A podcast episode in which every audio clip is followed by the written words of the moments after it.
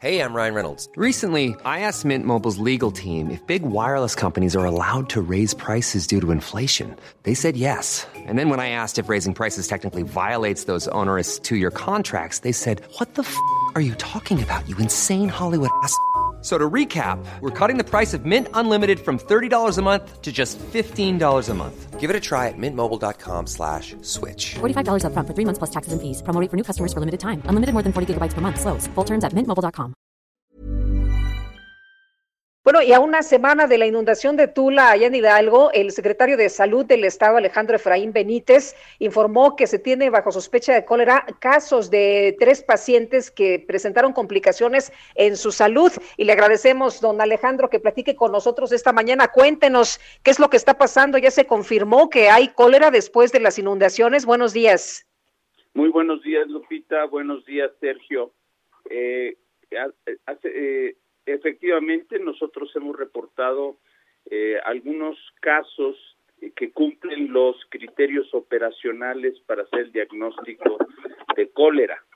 Eh, son casos aislados, no podemos hablar ni siquiera de brotes, pero son personas que estuvieron en contacto con aguas, las aguas residuales que inundaron Tula y los otros ocho municipios de el Valle del Mezquital y como hemos desplegado una gran cantidad de brigadas que van casa por casa haciendo precisamente esta búsqueda y dando la, atención y promoción para la salud, se detectaron varios casos en los cuales el, se tomaron las muestras necesarias que son analizadas en el Laboratorio Estatal de Salud Pública. El día de hoy me entregan los resultados para afirmar o descartar la posibilidad de cólera.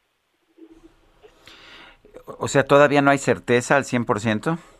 Eh, no hay, hay eh, clínicamente parece cólera, clínicamente. Y bueno, en medicina siempre hay que hacerle caso a la clínica, al laboratorio, eh, que a los que al laboratorio, pero el laboratorio es una cuestión confirmatoria, eh, por porque se tiene que reportar a epidemiología federal.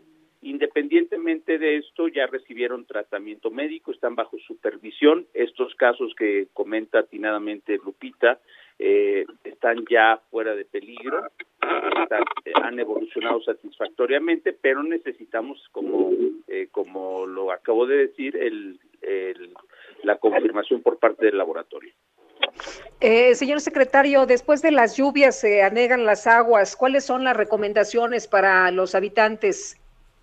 Bueno, eh, en primer lugar, lo que hemos estado recomendando, eh, porque ya no ha llovido, eh, después de las lluvias torrenciales en el Valle de México y Ciudad de México, que fueron las que aumentaron los caudales de los ríos Salado y Río Tula, lo que nosotros estamos pidiéndole a la población es primero sacar todos los escombros, no quedarse con nada, no intentar lavar colchones ni aquellos enseres que puedan absorber las aguas negras, porque difícilmente van a poder eh, deshacerse de todas las bacterias y bacilos y virus que contienen estas aguas residuales. Esa es la primera. Segunda, que nos permitan eh, levantar los escombros. Hay una gran, eh, han llegado una gran cantidad de pepenadores que son los que están recogiendo y llevándose a otros lugares la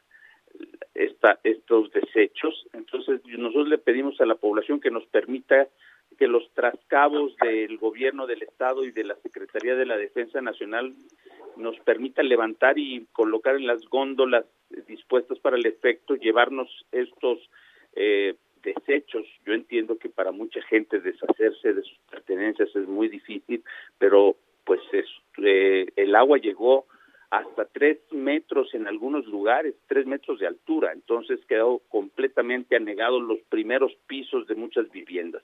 Entonces, sacar los escombros a la calle, nosotros estamos pasando con trascabos, estamos encalando eh, algunas zonas donde todavía hay espejos de agua, eh, estamos ya haciendo la fumigación para evitar la, propagación de moscos y eh, no coman al aire libre, no comer al aire libre porque se está secando ya el lodo y los vientos están levantando el polvo contiene pues bacterias, virus, bacilos, hongos y eso contamina la, la comida.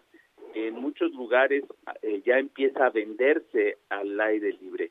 El, el secretario de Obras Públicas Estatal está proveyendo de agua potable. Nosotros estamos eh, verificando la limpieza de los depósitos domiciliarios. Eh, estamos clorando tanto los depósitos municipales como familiares y de esta manera tratar de utilizar el agua que estamos proveyendo para lavarse las manos, lavar sus eh, frutas y verduras y evitar evidentemente comer al aire libre, además de las recomendaciones de bioseguridad para el coronavirus.